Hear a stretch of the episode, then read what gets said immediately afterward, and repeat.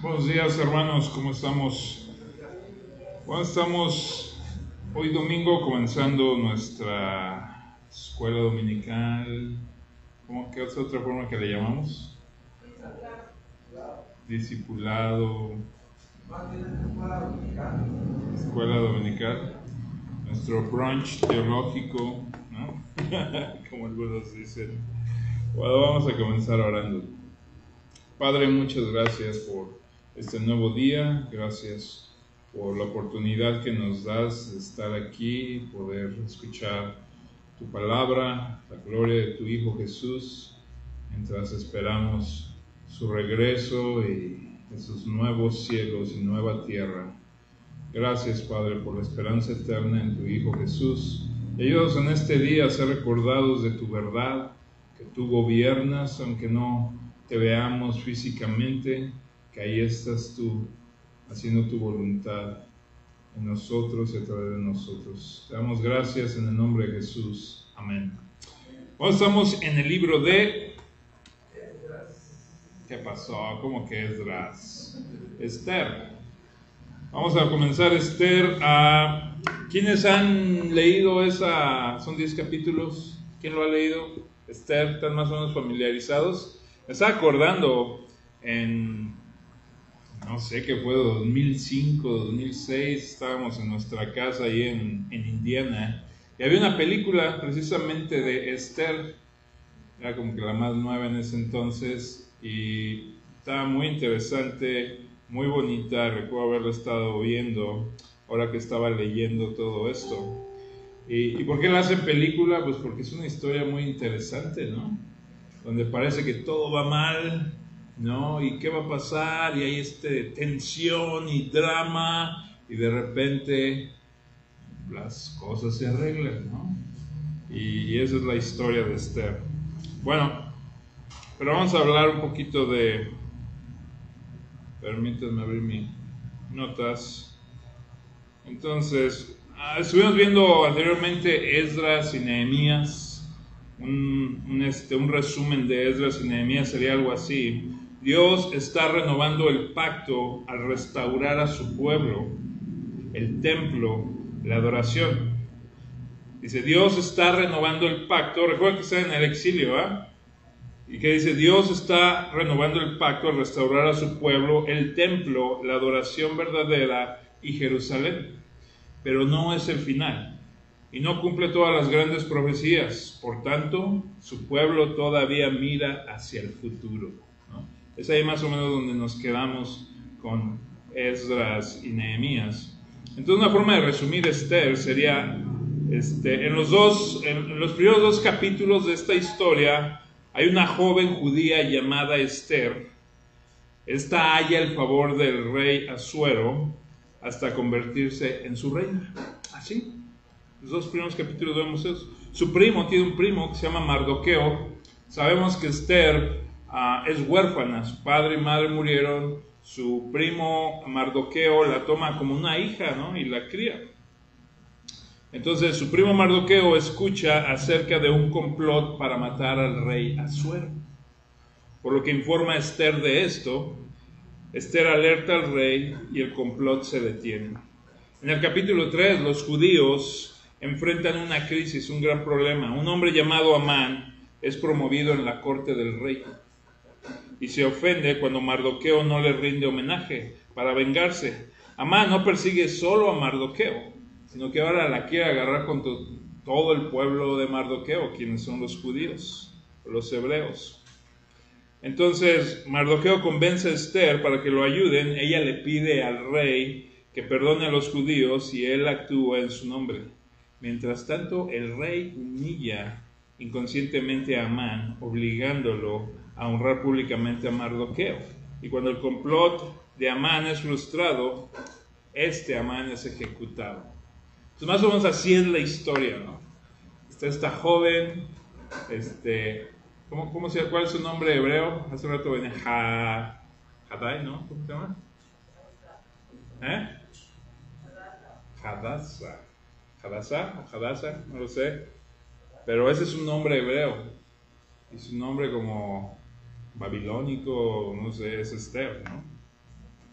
y Hadassah, ¿va? Entonces, ¿qué es lo que vemos en esta historia?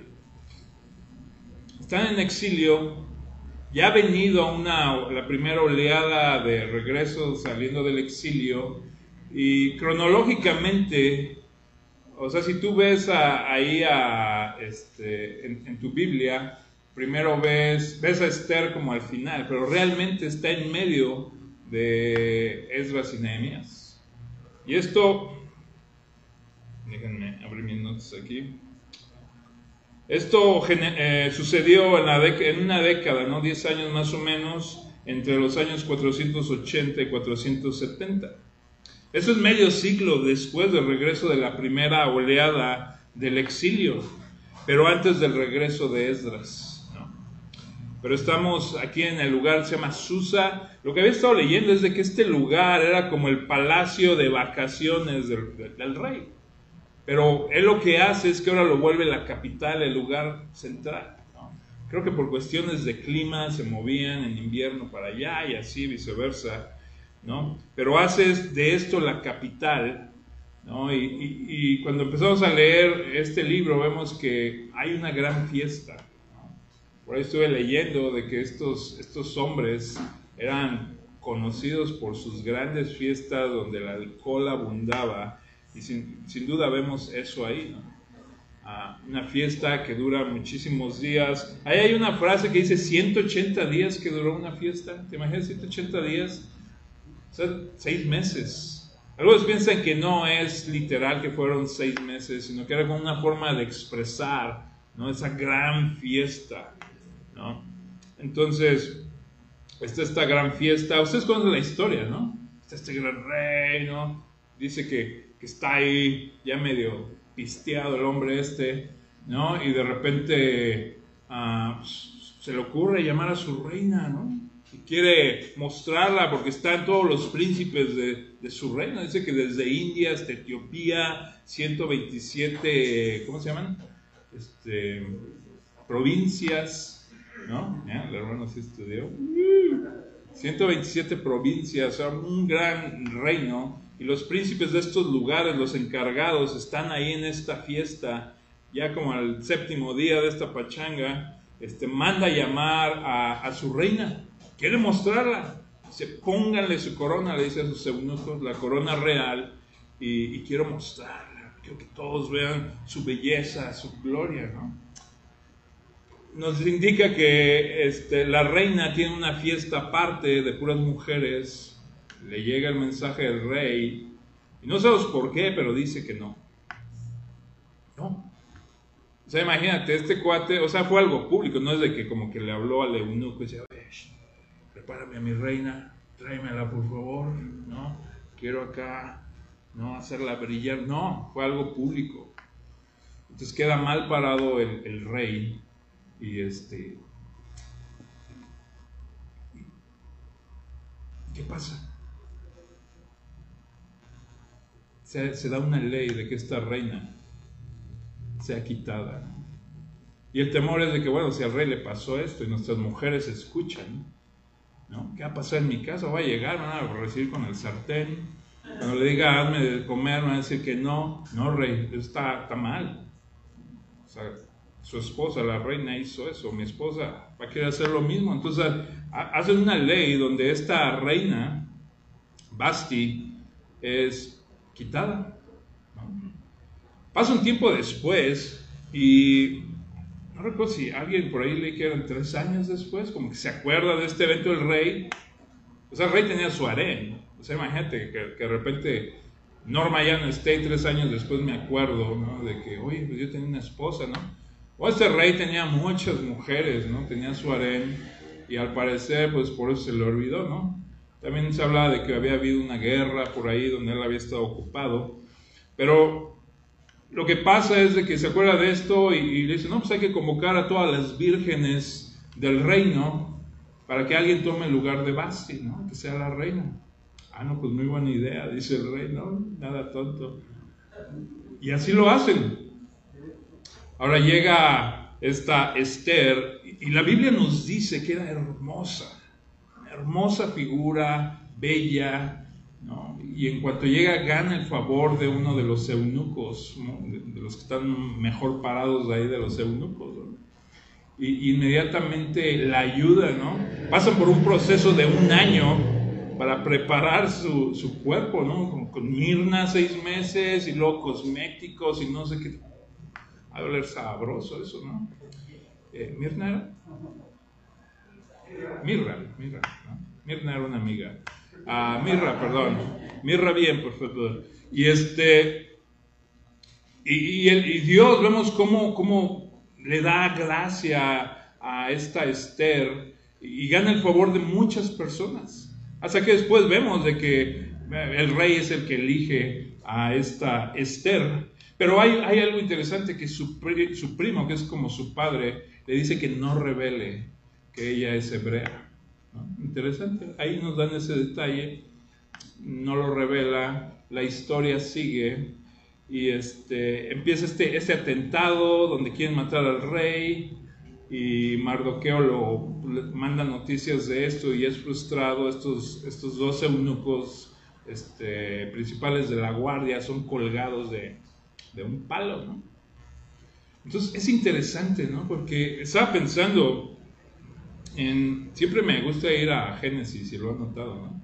O sea, como Dios, ah, su creación cae por la desobediencia del hombre y Él hace una promesa de que va a arreglar todo, va a revertir todo por medio de la descendencia de la mujer.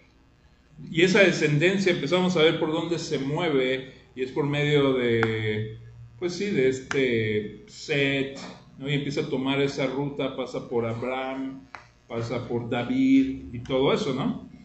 Entonces, si esa, esa línea donde se está moviendo la, la simiente, que es, que es el varón esperado, se va a mover por esa, esa ruta, ah, o sea, Satanás va a hacer todo lo posible por detener eso, destruir la simiente si es posible, o, o, hacer que los que llevan, los portadores de esas simientas sean, se rebelen contra Dios de alguna forma, ¿no? Y es como la forma en que el enemigo quiere frenar el plan redentivo de Dios. Estaba pensando como en Génesis, creo que es 14, versículo, capítulo 14, donde habla de unas señales. Es una mujer ¿no? con estrellas, el sol y la luna. ¿Recuerdan esa una imagen así? Una señal, dice Apocalipsis 14. Después dice que se da otra señal y es el gran dragón. Entonces, esta imagen de la mujer es el, representa el pueblo de Dios. Que, que, la serpiente sabe, o el gran dragón sabe, que de ahí va a venir el plan redentivo de Dios. Después nos habla de que la mujer este, tiene un, un niño varón y que la serpiente, el dragón, está esperando enfrente de ella para devorar al niño. Y esto es, la, es, es el Mesías esperado que vendría a través del pueblo de Dios, esta mujer con la luna y las estrellas y el sol, ¿no? que representa el pueblo de Dios, y, nace ese, ese niño y, la serpiente, el gran dragón, quiere destruir a este niño, pero el niño es tomado y llevado con Dios. la ascensión de Cristo. Y más adelante en este capítulo nos dice que la serpiente, el gran dragón, se enoja tanto que se voltea para destruir el resto de la descendencia de Dios. Y eso es lo que vemos, ¿no? Aquí esta historia no es diferente. Detrás de todo esto, el enemigo está trabajando para destruir esa simiente. Están allá en el exilio, ah, se levanta un gran problema. Amán, o sea, si te das cuenta cómo se desenvuelve la historia, Amán está ahí, tiene gran honra y gloria, y, hay como un decreto de que cuando Él esté ahí todos deben de postrarse ante Él. Pero hay un hombre, Mardoqueo, que no hace tal cosa, no se postra ante nadie. Y podemos, aunque no lo dice por qué, creo que la razón es por, por su, su creencia de quién es Dios y que no debería de adorar a ningún hombre o imagen, ¿no? Y este Mardoqueo odia eso. Cada vez él está muy feliz, ¿no? Sí, pues, tengo lana, tengo muchos hijos, propiedades, todo. Todos se postran ante mí, excepto Mardoqueo. Y eso lo llena de ira. Pero no solo eso, es interesante esto, que no solo se centra contra él, sino que después cuando se entera que él es uno del pueblo de Dios, judío, algo entra en él. Quiere destruir a él y a todo su pueblo. ¿Y de dónde viene todo eso? Esta es la serpiente usando agentes humanos para destruir, si es posible, esa simiente prometida en el jardín del Edén. Y vemos que Dios trabajando, porque algo interesante de este libro es que ni una vez se nombra a Dios. Hay algunas referencias ahí que implica eso. Hay algunas, o sea, ni cosas religiosas, algo como lo del ayuno, ¿no? Cuando está eh, Esther convoca a que se haga un ayuno, ¿no? Y, pero de ahí en fuera no hay nada de eso y eso es interesante.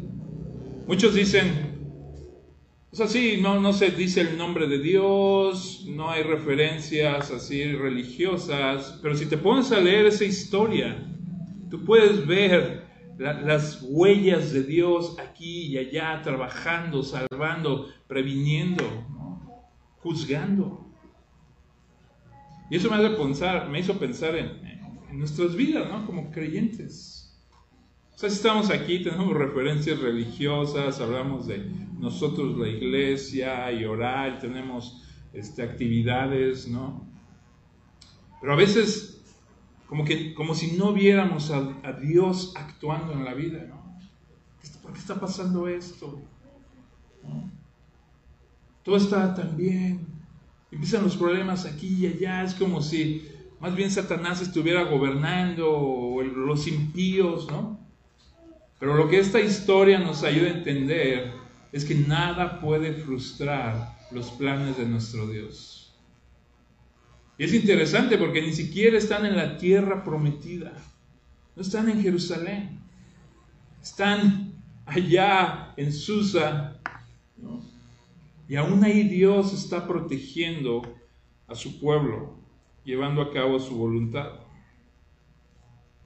Entonces, primer punto que en nuestro estudio nos sugiere es que Dios juzgará.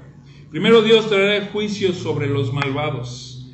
El villano aquí es Amán, es culpable de orgullo, arrogancia, intento de asesinato e intento de genocidio. Porque si recuerda la historia ¿no? que, que decía hace unos momentos, no solo se centra contra Mardoqueo porque lo detesta, sino contra todo el pueblo. Y sugerimos que hay una motivación diabólica detrás de esto.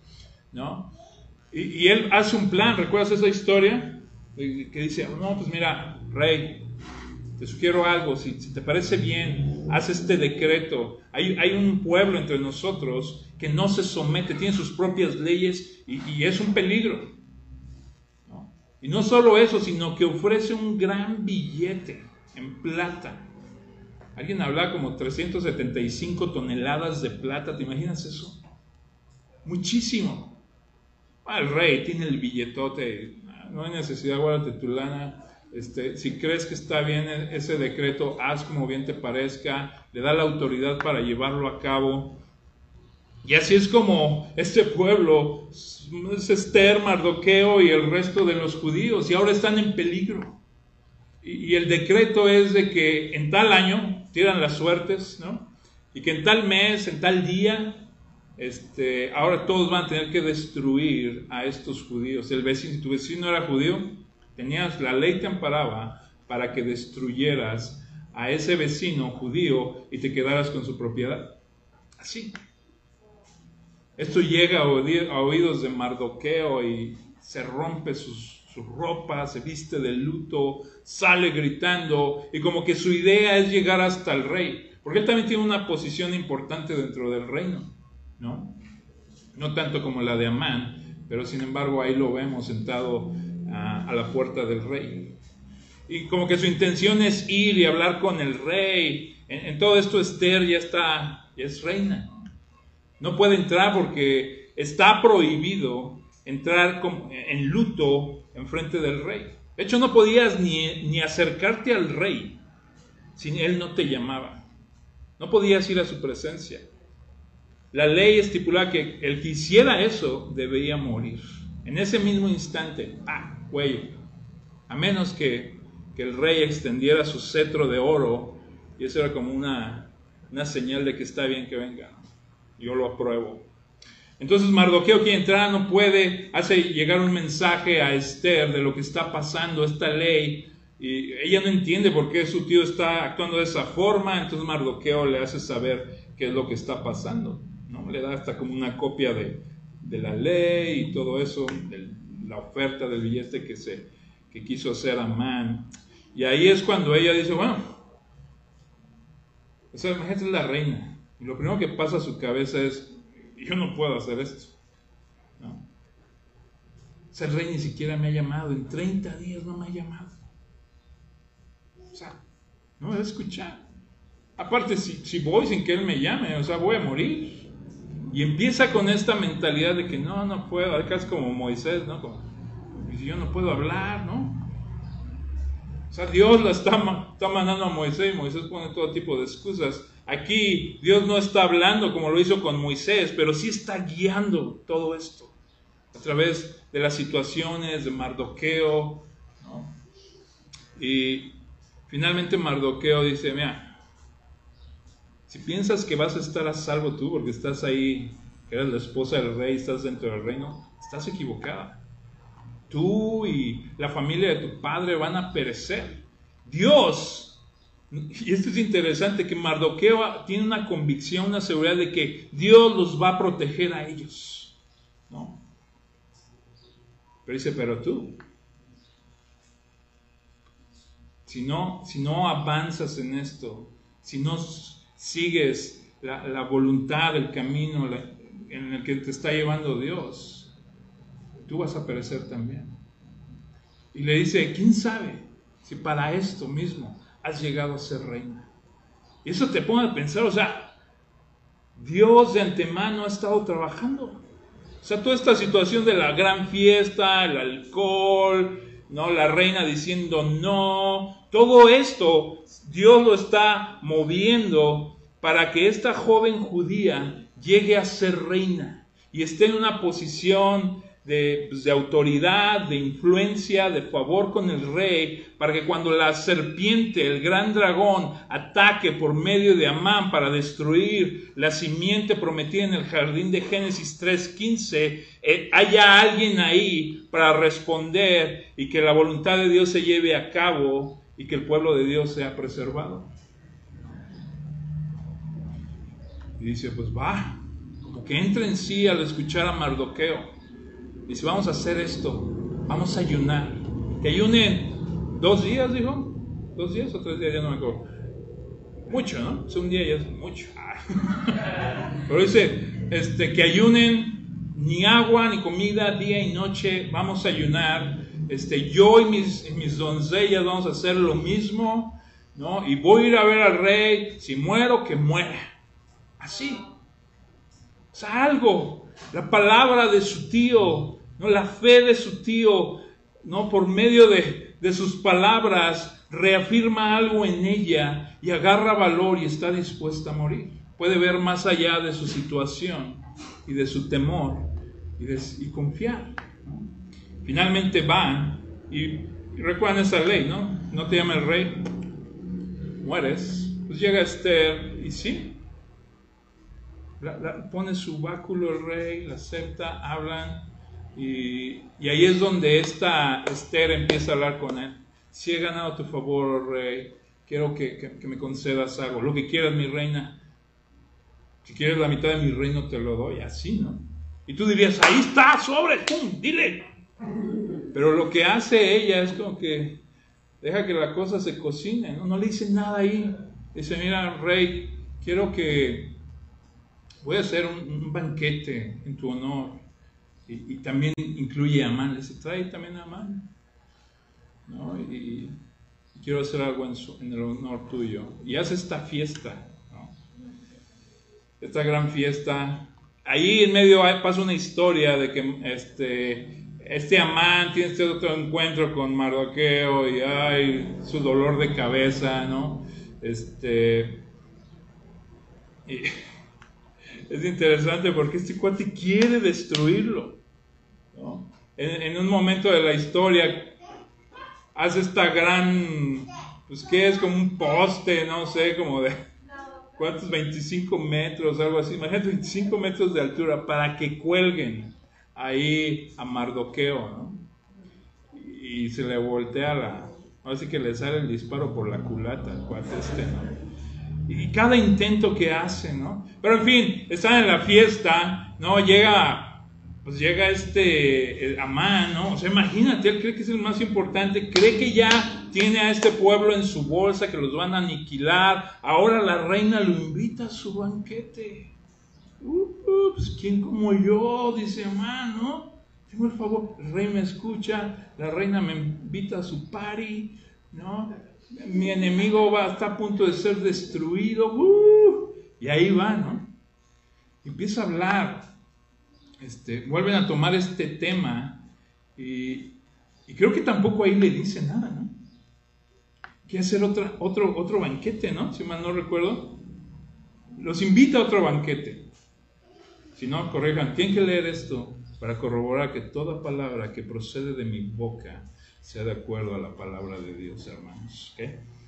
Es que lo leí varias veces y como que se me cruzaron los cables. Este, bueno, creo que lo vuelvo a invitar, hacen otra fiesta, se retoma este tema de cuál es esa petición y finalmente ahí la reina dice, salva mi vida y la de mi pueblo. Y el rey dice, ¿qué? O sea, ¿quién se atreve a amenazar a mi reina? Meterte con mi reino es meterte contra mí, contra mi reino. Y ahí es donde la deja ir.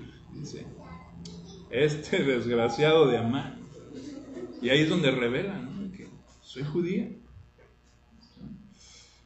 Y el rey, quién sabe qué pasa en él, que se sale de ahí, viene enojado, yo que está ya dando vueltas, ¿no? Viene enojado. Y en eso Amán dice aquí, o sea, ya, mi suerte está echada, esta es mi última oportunidad, voy a rogar a Esther, pues que, me perdone la vida. Está así como, al parecer, cuando lees, está como, una, como postrada en un tipo de sillón, ¿no? Ya es que lo así comían como medio acostados, ¿no? Y, este, y Amán se inclina ante ella y le está suplicando, y en eso entra el rey y ve esta situación, su esposa acostada, este cuate casi encima de ella, Dice, aparte, ¿te atreves a querer violar a mi esposa en mi reino, en mi casa? Ahí en ese momento lo encapuchan a este compa, ¿no? Se lo llevan. Y, dicen, ¿qué, qué, hacemos con este cuate? Dice, oh, rey, atrás de su casa hay una gran estaca de 25 metros de altura. Cuélgalo ahí. Que así se haga. Y pum, cuelgan a este compa de ahí, ¿no? Y, se da en el favor, o sea, cuando Esther está tratando de interceder por él, por su pueblo, de que los perdonen, pues ya se dio una, una, ley que no podía como romperse, ¿no? Entonces lo que hacen e, es, poner otra ley, donde permita a los judíos defenderse y matar si es necesario, y tomar las propiedades de, de sus enemigos. Y, mandan jinetes en sus caballos veloces y, empiezan a colgar esta ley en todos los idiomas, desde India a Etiopía, para que todos sepan ¿no? de esta nueva ley, que los judíos pueden defenderse. Y mataron muchísimos cuando llegó el día. De hecho, hay una, una, celebración del Pur. Pur. De ahí viene o sea, el pur es cuando echaban las suertes, ¿no? Echaban esto para ver qué, día iba a ser todo esto y aquello. Entonces se celebra el pur debido a esta situación de cómo Dios preservó a su pueblo a través de Esther, de Mardoqueo y de esta ley el día 14 y el día 15. Dice que hasta el día de hoy se festejan esas fiestas del pur. ¿no? Entonces, matan muchísima gente, Nada más en Susa como, no me acuerdo si 500 personas o algo así, pero bastante. Pero no toman sus propiedades, eso me llama la atención. Ellos podían matar a sus enemigos y, quedarse con la casita y el caballito y todo ese rollo, pero no lo hacen. Algo, interesante también es de, ¿te acuerdas del rey Saúl? ¿No? ¿No te acuerdas del rey Saúl? El primer rey de Israel, grandote, bello, hermoso, desobediente, que perdió el reino. O sea, Dios manda que lo manda contra los amanecitas para destruirlo, destruir al rey, sus animales, todo. Creo que es Samuel el que está ahí eh, ministrando como profeta. Y regresa de la batalla, se presenta Samuel y oye chivos y animales. ¿Qué es esto? Dice, ah, este, pues estaba bien bueno el ganadito y pues, una barbacoa, pues nos lo quedamos, ¿no? ¿Cómo? Y el rey también anda por ahí, no lo mató. Ahí es donde pierde el reino. Bueno, ese rey, ¿te acuerdas de Amán, el que corrió? Este es descendiente de ese rey. Mardoqueo es descendiente del rey Saúl. Y en esa historia con Saúl y el rey y Samuel, estos son sus descendientes, Mardoqueo y Amán. Y, el autor de este estudio dice que es como si Dios estuviera restituyendo, ¿cómo se dice? Restituyendo, restaurando, ¿qué tal? Está restaurando la descendencia de, del rey Saúl, a través de esta situación con Mardoqueo. Me parece muy interesante eso. Pero, o sea, ¿te imaginas estar en esa situación? O sea, es una cosa leer esto o ver una película, pero que se dé una ley de que debes de morir por tu creencia, porque adoras al Dios, eres su pueblo escogido, y que si decides ah, responder a ese llamamiento de Dios para ti, te va a costar tu vida. Imagínate, las noticias empiezas a oír, todos los cristianos van a ser asesinados, que hay una ley, que si en tu colonia hay una iglesia, que, el, gobierno te insta a que te levantes, quemes ese lugar y quemes a todo cristiano que los maten. Pues es lo que estaban pasando el pueblo de Dios ahí en Susa. Y luego hay un personaje que te odia y que tiene autoridad, que puede influenciar esto y aquello para destruirte, a ti y a todos los que creen lo mismo que tú. Eso es Amán. Sin embargo lo que vemos es Dios protegiendo, volteándole las tortillas a sus enemigos, juzgando o sea, vendrá un día de juicio, pero a veces ese juicio pasa en esta, en esta vida, ¿no? Dios juzgará. Vemos a Dios trabajando en medio de las circunstancias. Vemos a Dios salvando a su pueblo. Ayer estaba hablando con un hombre y estaba aterrorizado por una situación en la que estaba este hombre.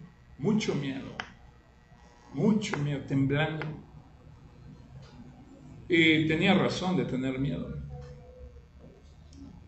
Y, yo trataba de animarlo, ¿no? de que en la situación que está, no está afuera o lejos de la voluntad de Dios. Y de que él debe de responder, que Dios ha sido paciente con él y que le ha perdonado la vida. Yo he oído historias de su vida, pocas, seguramente hay muchas más, pero ese hombre no debería estar vivo. Sin embargo, Dios ha sido paciente y misericordioso. Tal vez es tu, situación.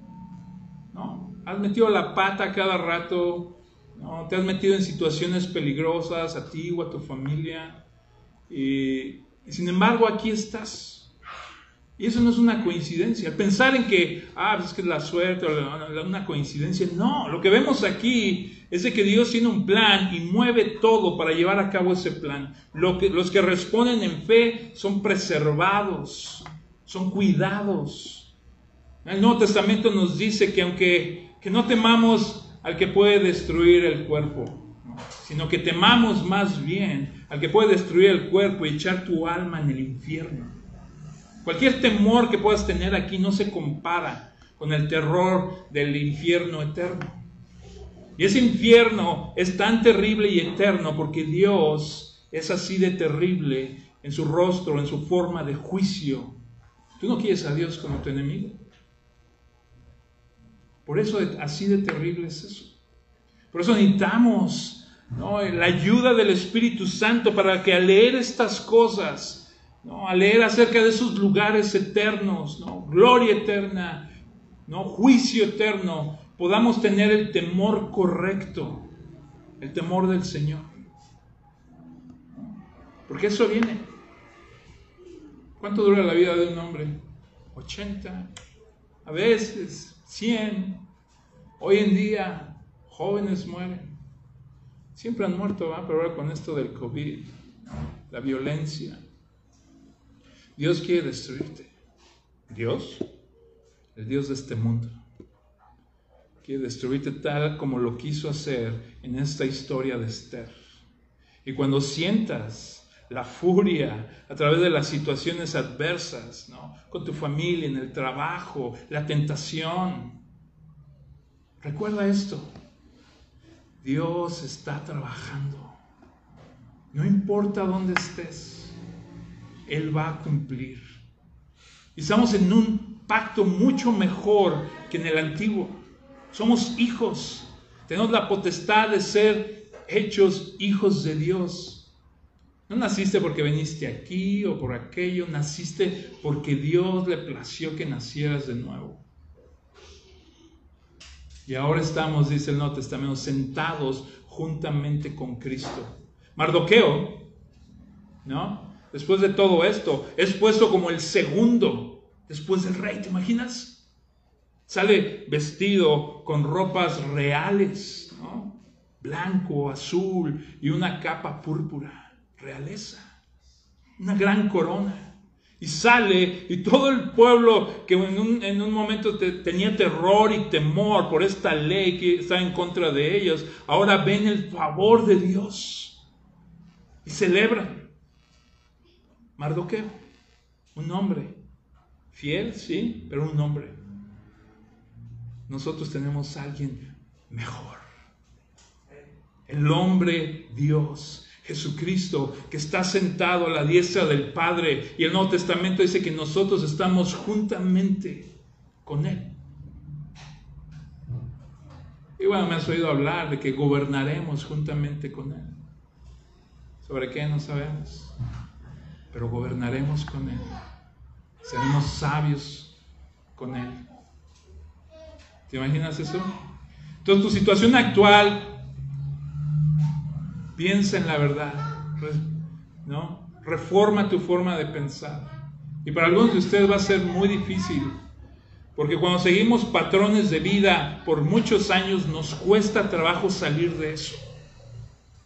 Pero la, la verdad de Dios, la palabra, el Espíritu Santo puede transformar tu mente, tus sentimientos, de forma que vivas para aquello que, no se ve con los ojos, pero que viene, que es seguro, certero. Y todas esas promesas las encontramos en la palabra de Dios. Y Esther es un recordatorio de ello. Entonces, Dios salvará a su pueblo. Dios juzgará. Dios trabaja en medio de las circunstancias. Lo está haciendo. Así lo hizo en el tiempo de Esther, Nehemías, de Esdra, lo hizo en el Éxodo, lo hizo cuando Adán y Eva cayeron bajo la mentira, lo hará hoy en día aquí en Oaxaca, en tu vida. Recuerda esta historia porque es verdad. Vamos a orar, hermanos. Padre bueno, gracias por esta historia, que no es una historia de niños, un cuento que alguien inventó, sino realmente tú preservaste este evento histórico para que el día de hoy, este mes de octubre, esta mañana, la escuchemos y al escuchar que nuestra fe sea recordada y fortalecida por quién tú eres, cómo actuaste, cómo actúas y cómo actuarás. Te damos gracias que es, todo esto es por, el, por la vida de tu Hijo. su muerte, su obediencia. Gracias por justificarnos y perdonarnos. Ayúdanos a arrepentirnos continuamente y poder buscarte y estar siempre en tu presencia voluntariamente. Gracias Señor te damos por la obra de nuestro, aquel que es mayor que Mardoqueo, aquel que es mayor que cualquier profeta y cualquier rey, cualquier sacerdote, el Hijo de Dios, tu Hijo.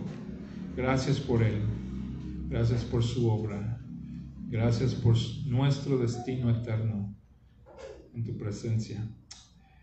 Es en el nombre glorioso de nuestro Señor Jesús que oramos hoy. Amén. Gracias, hermanos.